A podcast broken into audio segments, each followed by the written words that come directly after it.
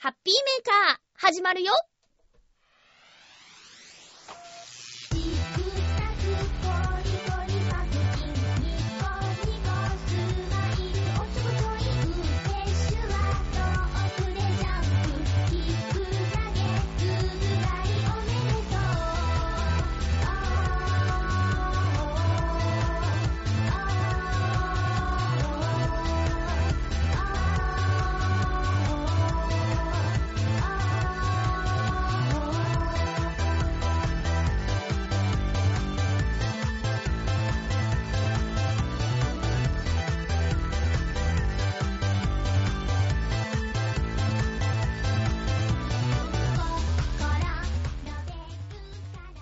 2月7日、まゆっちょのハッピーメーカー。この番組は、ハッピーな時間を一緒に過ごしましょうというコンセプトのもと、ちょわへよ .com のサポートでお届けしております。あっという間に2月に入ってしまいました。え今日の浦安は、しとしと雨が降っています。えそう、収録が日曜日にできなくてですね、え月曜日、今夕方、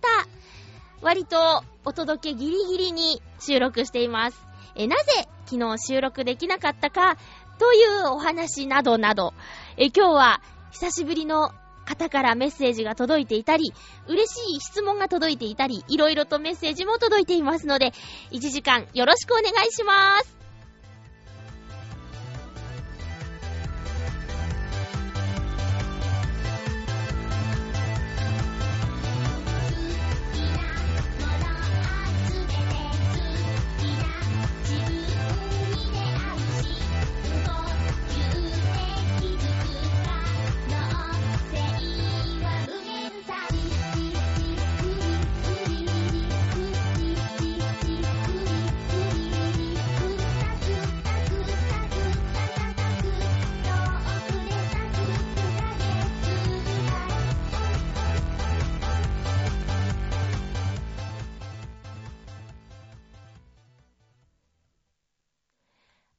まして、ハッピーまゆちょこと、あませまゆです。えここまで聞いて、あることに気づいたあなたは、えよっぽどハッピーメーカーを、え、聞いてくださってる方なんだろうな、と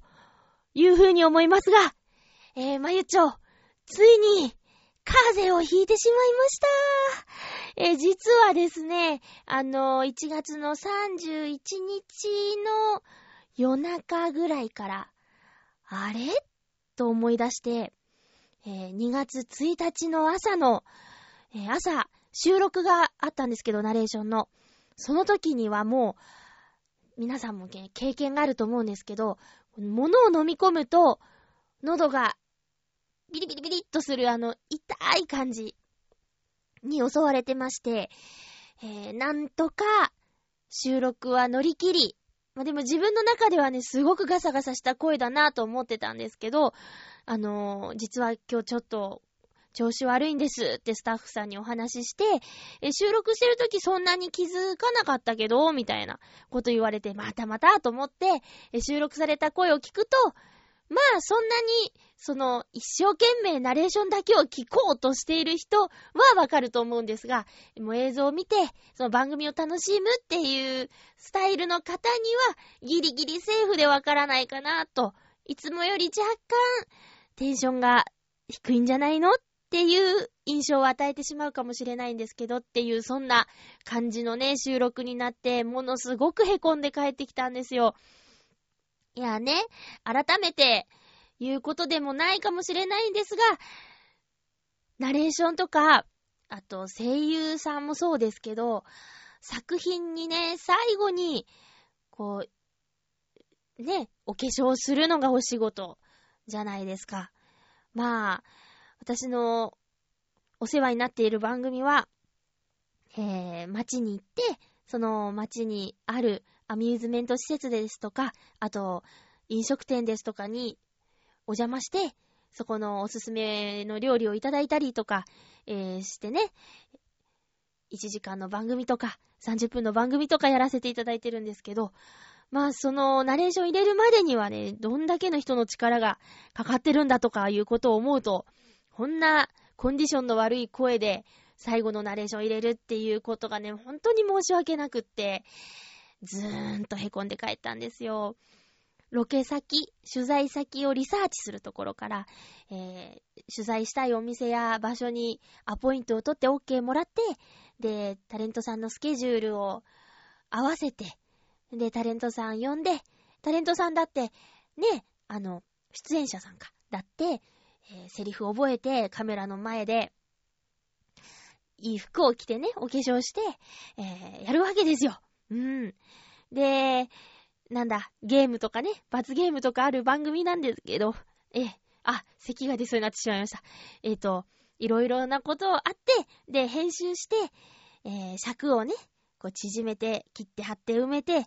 あとは、ナレーション原稿を書いて、とかっていう、いろいろの上に、声を入れるんでね、いつでもどんな時でも万全のコンディションで臨みたいなと、いつも思っていたんですが、いや、でもね、私あの、風邪を全くひかないとは言わないけど、風邪の症状って人によっていろんなところに現れるじゃないですか。で、中でもね、私、喉とか、声に影響が出るようなことって今まであんまりなかったと思うんですよ。あっても、この声の仕事に携わって十数年ですけど、まほんのね、2、3回ピンチがあったかな、なかったかなって、10年で2、3回って言ったら割と少ない方だと思うんですけど、今回はね、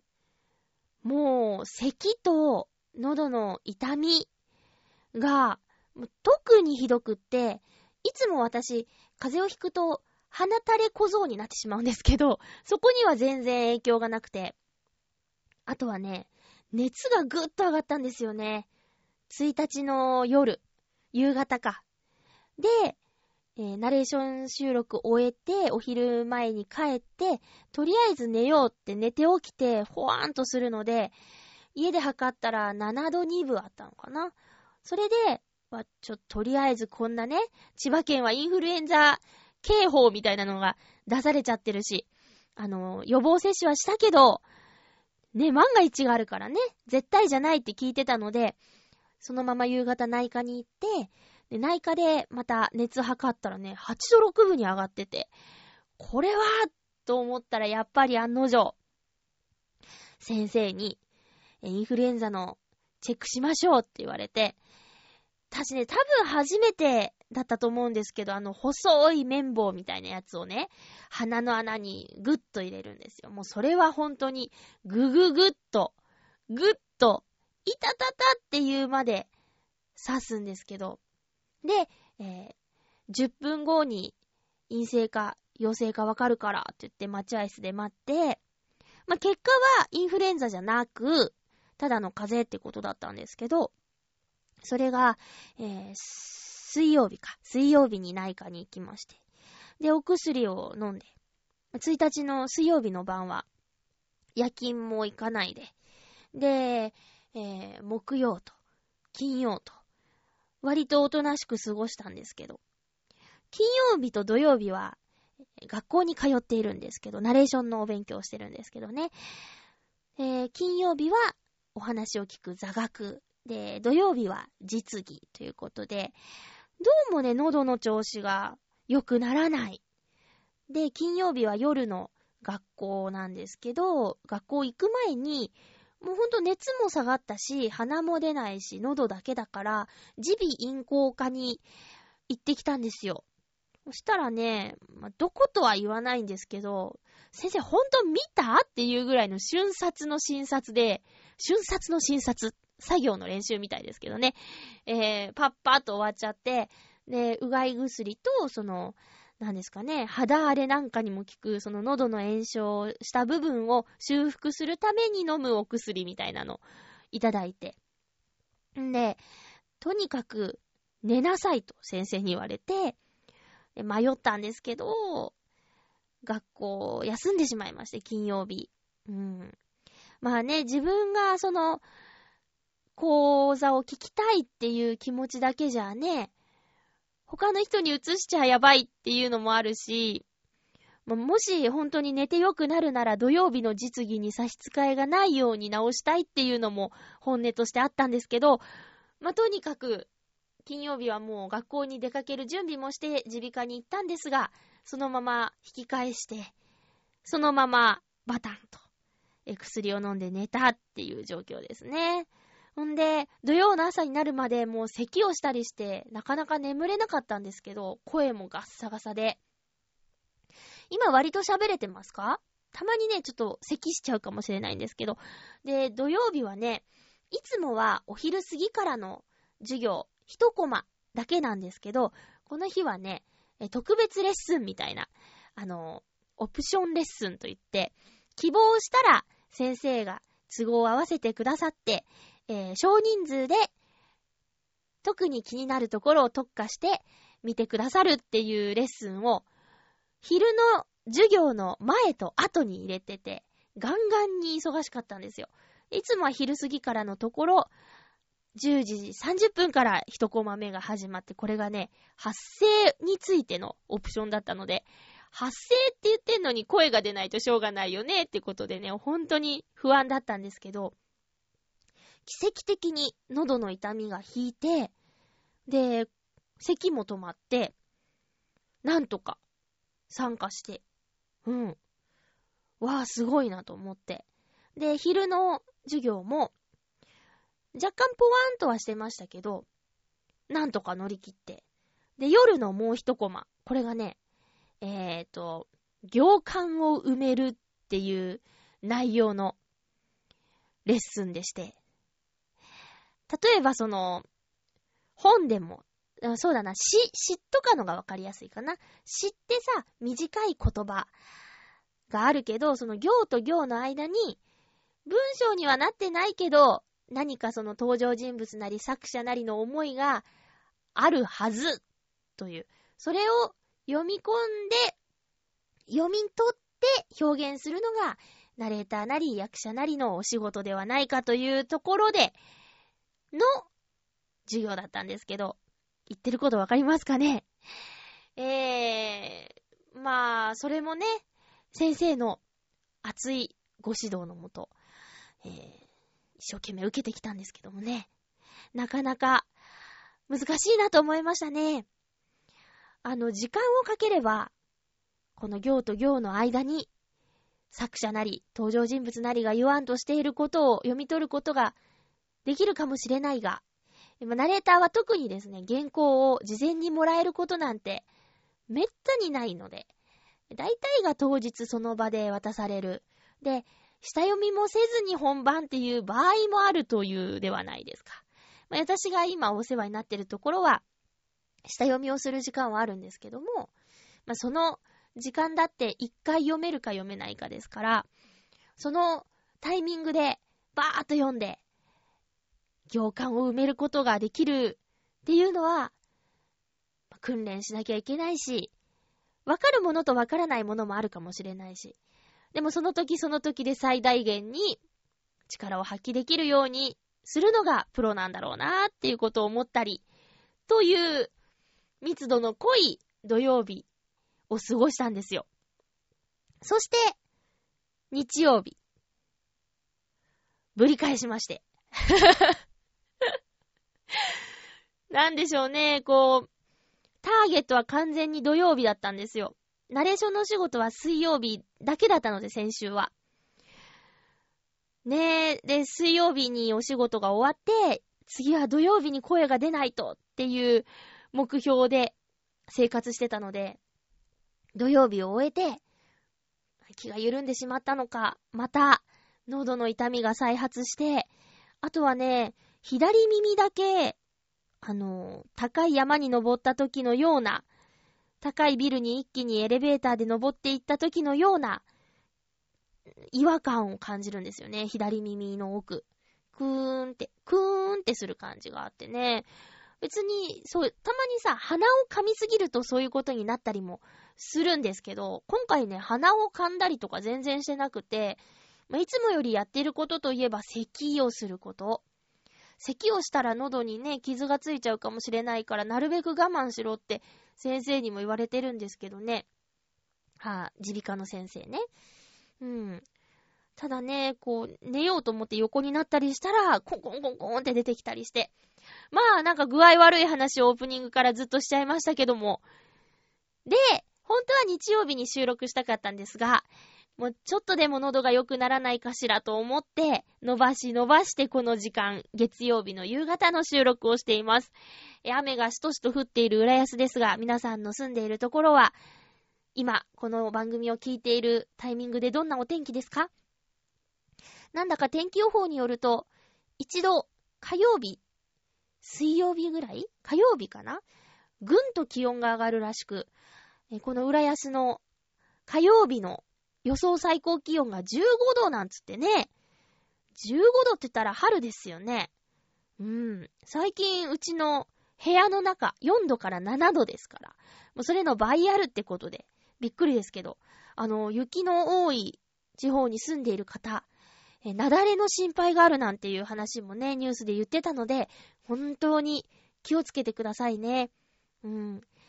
まあ、地震とかはね、あの、いつ来るかなんてわからないから、え準備をするにしても、限度があるけど、まあ、なだれはね、多少、こう予測ができるのかなっていう感じがするんですが、いかがでしょうか。まあ、たくさん雪があるところの近くに、あったかい時にいたら溶けて落ちてくるかもしれないみたいなことぐらいは予測できるのかななんて思うんですけどね。えー、なかなか雪の深いところの方のお気持ちをそのままわかることはできないけど、今年は特に、あの、雪が多いっていうニュースをね、よくやっているので、えー、雪国に住む方の苦労とか、あの、毎日の雪下ろしのこととか、えー、それがどういうことなのかっていうことは、いつもの冬より、え、情報として入ってきているはずなのですよ。うん。だからね、本当に、筋肉痛でとかね、腕がムキムキになってとかっていう話も聞きますけども、本当に安全面には気をつけていただきたいなと思います。えー、ということで、今日はね、ちょっと、あのむせちゃったり、ごほごほ言っちゃったり、えー、お聞き苦しい点もあるかもしれないけど、ハッピーメーカー、頑張っていきますのでよろしくお願いします。コーナーをしようと思ったんですけど、あの、ハッピーもぐもぐ。もぐもぐすると、ちょっとね、ケヘケヘってなる心配があるので 今日は飛ばしたいと思います。えー、っと、メールをご紹介します。ハッピーネーム、りょうさん。えー、まゆっちょハッピー、ふつおたですね。えー、久々にハッピーメーカーを聞き始めて気になっていることがあります。それは番組のオープニングテーマとエンディングテーマです。これはまゆっちょが歌っている曲かと思いますが、何という曲なのでしょうかオープニングはとても頭に残るメロディーで、気づけば口ずさんでいます。ほほう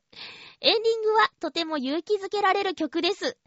また、購入などはできるのでしょうか？ぜひともフルでしっかり聴いてみたい曲です。という、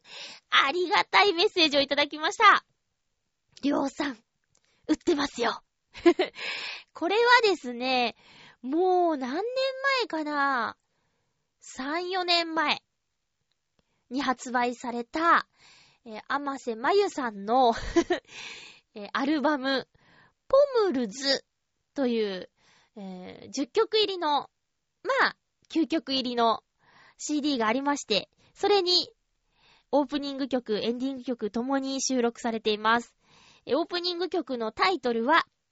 サブコンシャスと言います。え確かね、潜在意識とかっていう意味だったと思います。サブコンシャス。えー、あとエンディングテーマは、ライツという曲です。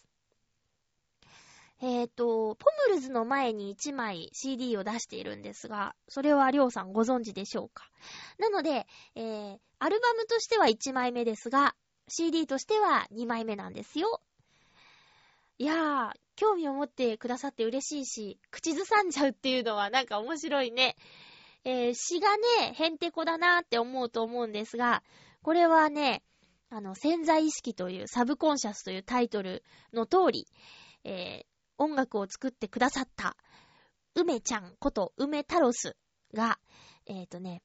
まず、ベースとなるリズムを作ってくれて、で、これに、あの、私がね、好きな言葉とか、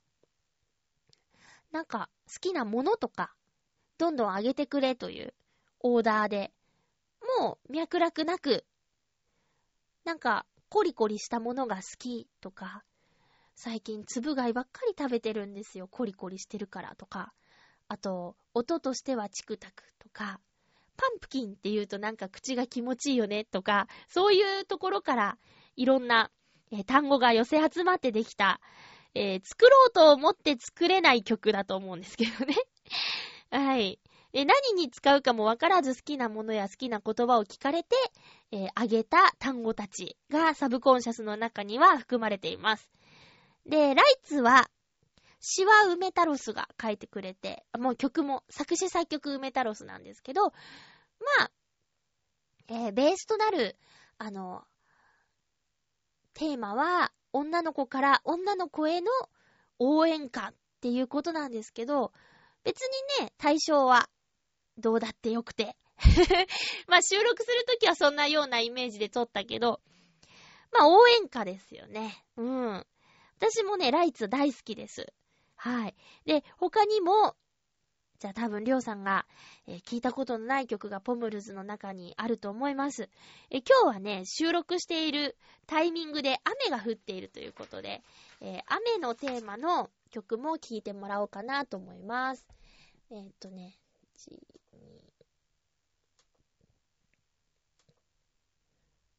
合ってるかな？雨のテーマの曲、何曲目だっけな？違うのが出てきたらごめんね。えっ、ー、と、あ、じゃあ、アル、アルバムのポムルズから、何かしら聞いてもらおうかなと思います。そんなので、いいんかい？えー、っと、うん。多分これだと、すいませんね、本当に。若干ぽやんとしていますが、じゃあアルバムポムルズから一曲聴いてください。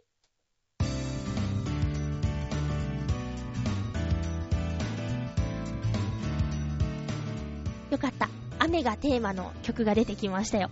えー、甘瀬まゆのアルバムポムルズから、レインズメモリー。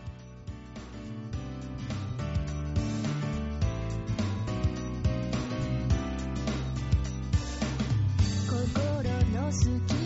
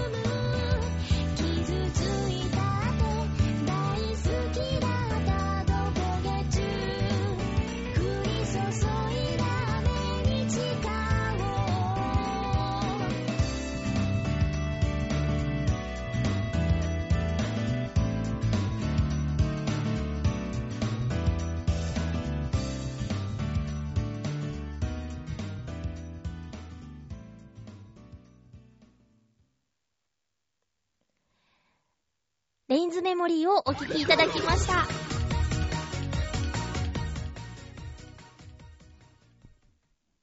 レインズメモリーとウリボーラブの頭をお聴きいただきました。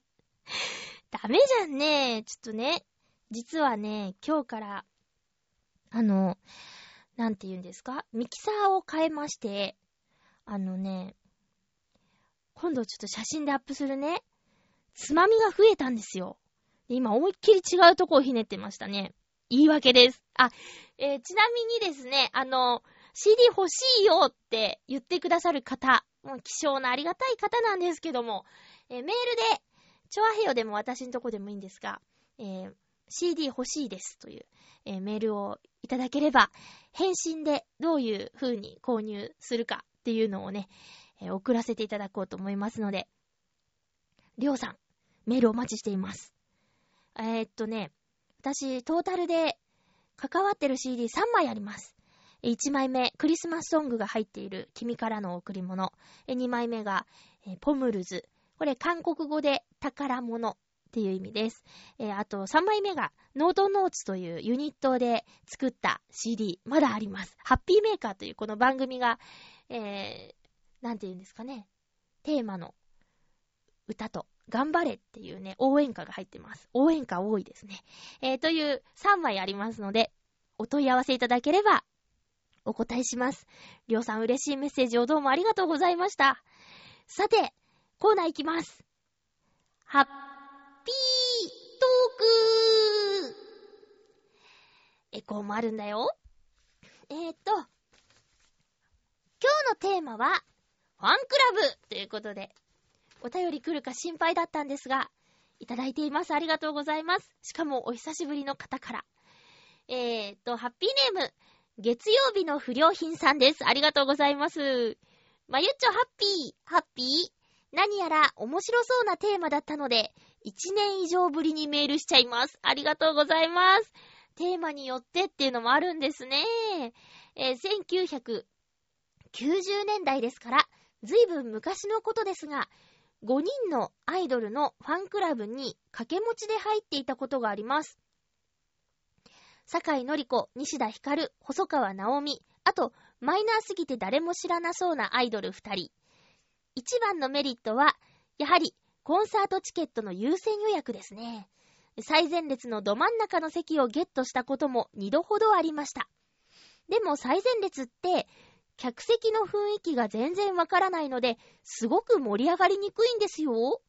会場のみんなと空気を共有するには、ほどほどに後ろの列の方がいいと思います。今唯一入っているのは、千葉ロッテマリーンズのファンクラブですが、ぶっちゃけこれもチケットの割引目当て。でも最近はあまりスタジアムに行けなくて、ちっとも会費の元を取っていません。ということで、月曜日の不良品さん、ありがとうございます。懐かしい名前とか、いっぱい出てきましたけど、そうですよね。一番のメリットはやっぱり、チケットの優先予約ですよね。私もね、あの、入っていたファンクラブ。えー、なんですかね、歌手とか、アイドル、アイドルではないね、歌手では唯一なんですけど、TM レボリューションの西川貴則さんのファンクラブ、ターボっていうのにね、入ってました。これに入ったのはね、高校3年生の時で、その時ね、一番夢中になってて、で、もう専門学校に行くことが決まってて、東京の。3月に武道館でライブがあるっていうことで、入学式の前にこの TM レボリューションのライブでエネルギーをもらおうなんて思って、ファンクラブに入ってチケットを取って武道館に行きました。あの、解放誌っていうのも、すごく特別な感じがしていいですよね。西川貴則さんのファンクラブには、あの、毎回、本人の直筆の筆ペンの字で、1ページ分ぐらいメッセージが書いてあるんですけど、あの、もちろんその時は音楽雑誌とか買ったり、あと全部は買えないから、ちょこちょこっと立ち読みとかしたりしてたんですけど、やっぱりね、ファンクラブの会員誌、開放誌の文章って、ファンクラブのメンバーに向けてっていう特別感があってね、全然違う感じがしてね。それが嬉しかったな。うん。で、ファンク、その TM レボリューションのファンクラブはそっから3年間ぐらい入ってたかな。で、えっ、ー、と、ライブに3回ぐらい行ったかな。うん。すごくね、あの、恩恵に預かってましたね、その時は。だから、その、コンサートのチケットの、えー、優先予約の醍醐味を私も感じたことあります。ただね、一番前とかになったことはなくて、武道館でも2階の奥の方だったし、あと、どっかの市民会館みたいなところでライブがあった時も、そんなに近くはなかったけど、武道館からの市民会館だったから、それだけで十分、肉眼で見えるぜみたいな感じがあって楽しかったけどね。うん。えー、っと、今は、千葉ロッテマリーンズのファンクラブに入っているということで、あ私の職場の同じチームのおじさんが、あの、ロッテに人生を捧げてるみたいな人がいますよ。だからね、ロッテが勝ってる時はすごくご機嫌だし、フットワークも軽いの。あの、体を動かす仕事なんだけどね。お掃除。ご機嫌でさ、テキパキやるんだけど、もう負けちゃってるっていう時にはね、周りの人も巻き込むような暗いオーラを出していて、何にも手につかないとか、あと、早々にちょっと試合が終わってしまったり、優勝決定戦みたいなのに参加できないチームもあるでしょう。そういう時は、もうなんか、休みの日もやることがないとか、寝てただけだねとか言って、うん。最近はなんだっけな、キャンプとか見に行ったりしてるみたい。二軍の選手までチェックして、誰々は来るよとか、誰々の方はいいねとか、わからない話を一生懸命 してくれます。私は特に野球に疎いのでね、わからないんですけど、でもその、おじさんもファンクラブ入ってて、あの、席とかもね、だいぶ割安で買えるみたいですね。うん。すぐに元が取れるって。えー、月曜日の不良品さん、今年のロッテが活躍しますように。えー、月曜日の不良品さんにとっても嬉しいことだし、私の職場のおじさんにとっても嬉しいことで、おじさんがご機嫌だとみんなも、ほっとするので 私もロッテを応援しようと思います。続きまして、ハッピーネーム、コージーアットワークさん、ありがとうございます。まゆっちょハッピー、ハッピー？私が今まで入っていたことのあるファンクラブは4つあります。おー。1つは、ローリングストーンズのファンクラブ。これは確か、来日公演のチケット入手のために入ったはずですが、全然手に入らなかったので、ワンシーズン限りでやめてしまいました。もう一つは、アメリカのプロバスケットボール、NBA のファンクラブ。これも、ジャパンゲームスのチケット入手の入手のために入会して、こちらは無事アリーナ席をゲット。へぇ。バスケットボール全体のファンクラブってことですよね。NBA ってリーグの名前ですよね。チームの名前じゃないもんね。うーん。満足してやめてしまいました。はい。あとの二つは、ミステリーと SF のファンクラブ。月に何度か集まって、同じ趣味同士、喫茶店で3時間くらい話をするという集まりで、ファン以外には理解しづらい話題で盛り上がっていました。この時の友人とは今でも付き合いがあり、会うと相変わらずバカな話で盛り上がります。いいですね。好きなもの、同じもの好きな人同士集まったら話が盛り上がるよね。あー、あと、実は昔、私のファンクラブというのもありました。会員は5人いたみたいですが、私は会員ではなかったので、どんな活動をしていたのかはよくわかりません。笑い。では、コージャットワークさん、ありがとうございます。えー、っと、コージアットワークさんのファンクラブっていうのは、その写真が好きっていうことですかね。コージアットワークさんの写真が好きっていう集まりなのですかね。それとも、なんか、確か、楽器してたとかって言ってたっけ？コージアットワークさん。その音楽関係のファンクラブなんでしょうか？なんか色々と謎ですが、本人が把握してないってことは、非公式ってことですか？本人公認とか、非公認とかあるけど。なんだろう、気になりますね。えー、っと、私は、今現在も入っているファンクラブがあって、それがね、ファンダフルディズニーっていう、ディズニーのファンクラブに今でも入ってます。あのね、最近は、年間パスポートとかもないし、年に多くて3回、行けるか行けないかっていう状況なので、ファンクラブに入ってるっていうのも、あんまりメリットがないんですけど、自動継続になっちゃっててね、つい、あの、やめ時がわからず、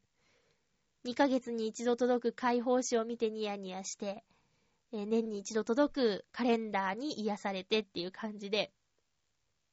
年会費もかかるんでね、どうしようと思ってるんですけど、まあ今現在入ってるのは、ファンダフルディズニーっていうファンクラブですね。このコージーアットワークさんの入っていた、ローリングストーンズのファンクラブ、ファンクラブに入ってても、チケットが手に入らなかったんですか？すごい人気ってことですよね。うーん。来日公演。来日公演ってことは日本でそんないろんな場所でやるってわけでもないからね。うーん、すごい人気です。あ、今私がね、興味あるファンクラブは二つあって、えっとね、劇団四季の友の会っていう、確か友の会、四季の会、友の会、うん。っていう、えー、ファンクラブ？ファンクラブっていうのかな？うん。で、えー、まさにこれもチケットの優先予約と、あと、割引があって、えー、2公演見れば年会費の元が取れちゃうみたいな、うん、内容なんですよ。で、2つぐらい見てみたいなと思うものはあって、ただ腰が重いだけで、うん。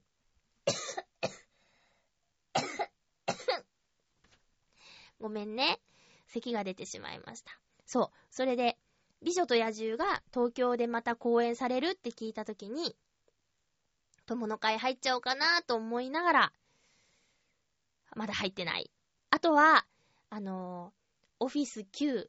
とか、チームナックスとか、その辺のファンクラブに入っとかなきゃなぁと思って、何年も経ってますね。今年チームナックス本公演があるからね。それまでに入りたかったんですけど、ちょっと出遅れた感がありますね。うん。もちろんそのオフィス Q もチームナックスも大泉洋さんがいるからなんですけどね。えー、ということで、ファンクラブというテーマで皆さんからメッセージいただきました。ありがとうございます。なんと、ご自身にもファンクラブがあったというコージアットワークさん。今度あの、こっそりでもいいのでね、あの、どんな内容なのか。まあ本人もわからないっておっしゃってるけど、わかる範囲で教えてくださいよ。写真、かな え、さて、今日はね、ちょっと、あの、もう一曲、聴いていただきたいなと思うんですが、先日、ユースタイル祭りボリューム2に行ってきた時に、ようやくゲットすることができたえー、チョアヘヨでパーソナリティをしていたバチさんの CD なんですけど、この曲、この CD の中から一曲、私が大好きな曲があって、それを聴いていただきたいなと思います。浦安がテーマのバチさんで、ホーム。あ、ちょっと待って。もう、その前にね。えい。えー、バチさんの浦安が舞台の曲で、ホームです。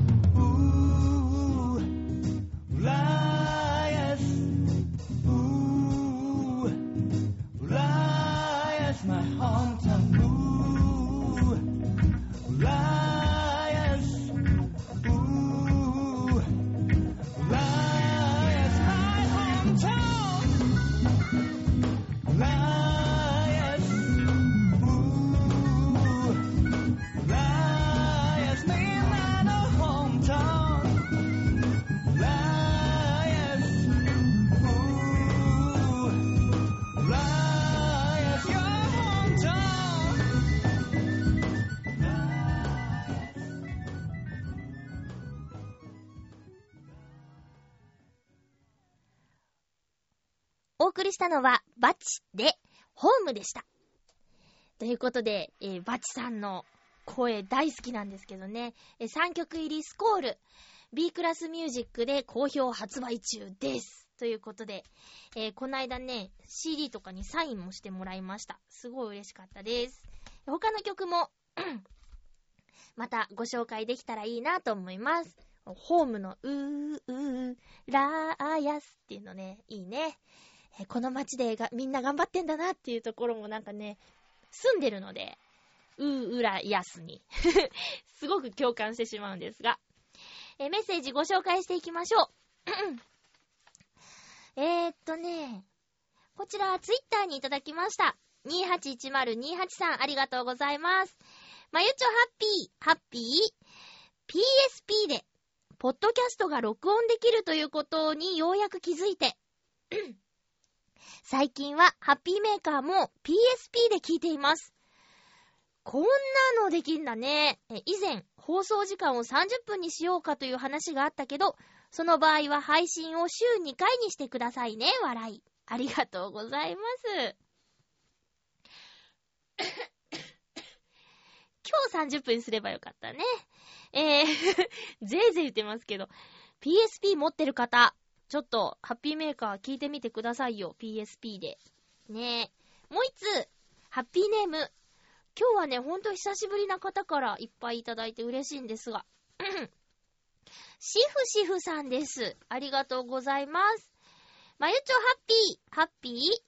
およそ1年ぶりのメールですが、毎週ちゃんと聞いてましたよ。もう、こういうのが嬉しいんですよね。ありがとうございま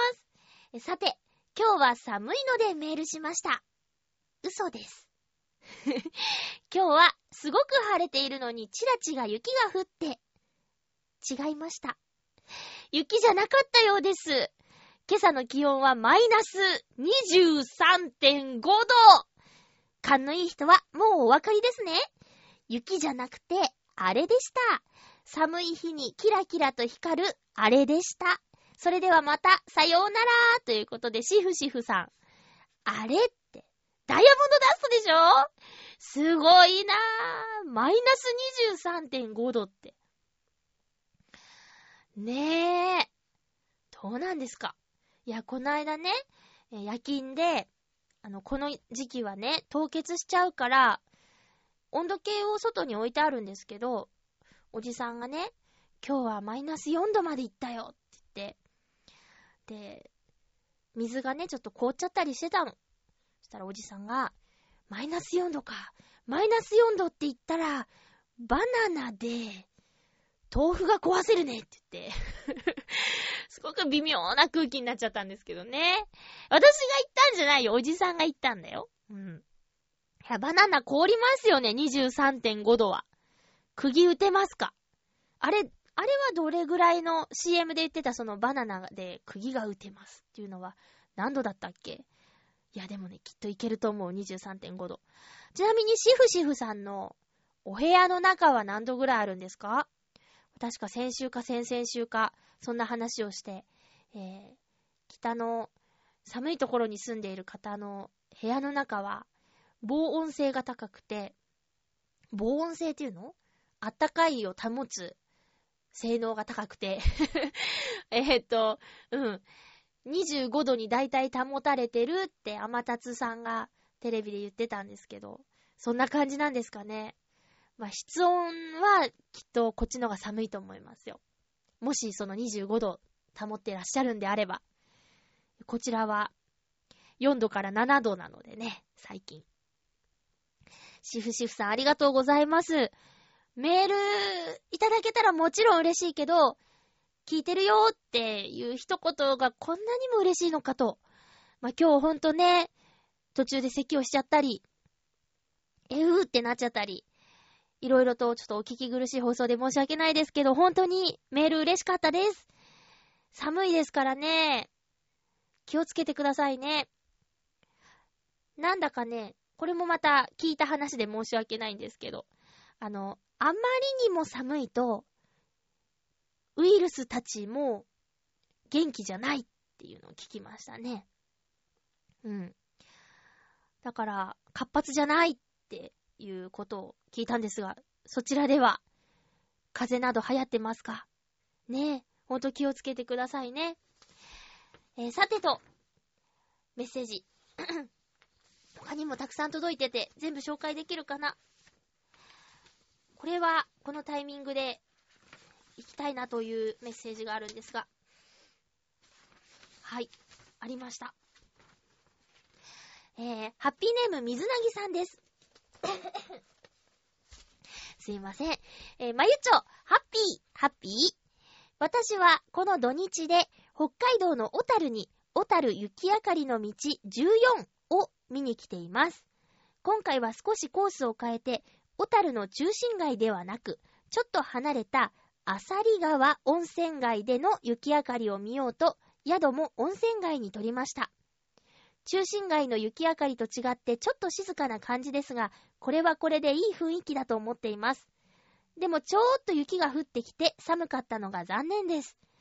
日曜日は中心街の雪明かりも見ることができるといいなと思っています。札幌雪まつりの方は2月6日の月曜日からの開幕なので、昼間は完成している大雪像や今まさに制作中という市民雪像を見てきましたよ。ディズニーの大雪像はすでに完成済みでした。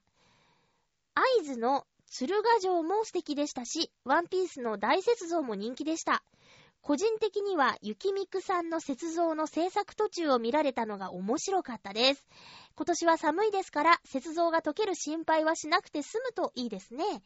何点か写真を添付しておきますので見てくださいということで、これらの今、文章に出てきた写真を見せていただきました。やっぱり私はディズニーのね、えー、雪像が、すごく完成度が高くてというか、うん。作りました。作ってあるんだけど、その、ディズニーのクオリティそのままにって感じがして、嬉しかったです。すいません。そして、続きです。水なぎさんから今日メッセージ届いています。えっ、と、札幌雪まつりレポートの続きです。私自身はもう東京に戻ってきています。開催スタートの前日のお昼に札幌雪まつり会場をもう一度回ってきました。本来なら月曜日からのスタートなのですが、見に来るお客さんもたくさんいるせいか、売店も通常営業していました。いろんな食べ物屋さんをはじめ、オフィシャルグッズのお店も開店。開催期間中と変わらない賑わいになっていました。大雪像もほとんどのものがすでに通常公開されていました。しかも完成したばかりなので一番綺麗な状態で見ることができました。開催期間中は気温が上がってしまったり、雨が降ったりして溶けてしまうこともありますけどね。え追加でいくつか写真も送っておきますということで、写真見ました。ありがとうございます。えまた、市民雪像では 沢誉選手の雪像がありました。そして札幌生まれの人気キャラ、初音ミクの冬バージョンである、雪ミクのオフィシャルな雪像もありました。今週発売されるネンドロイドをそのまま雪像にしたような可愛い雪像でした。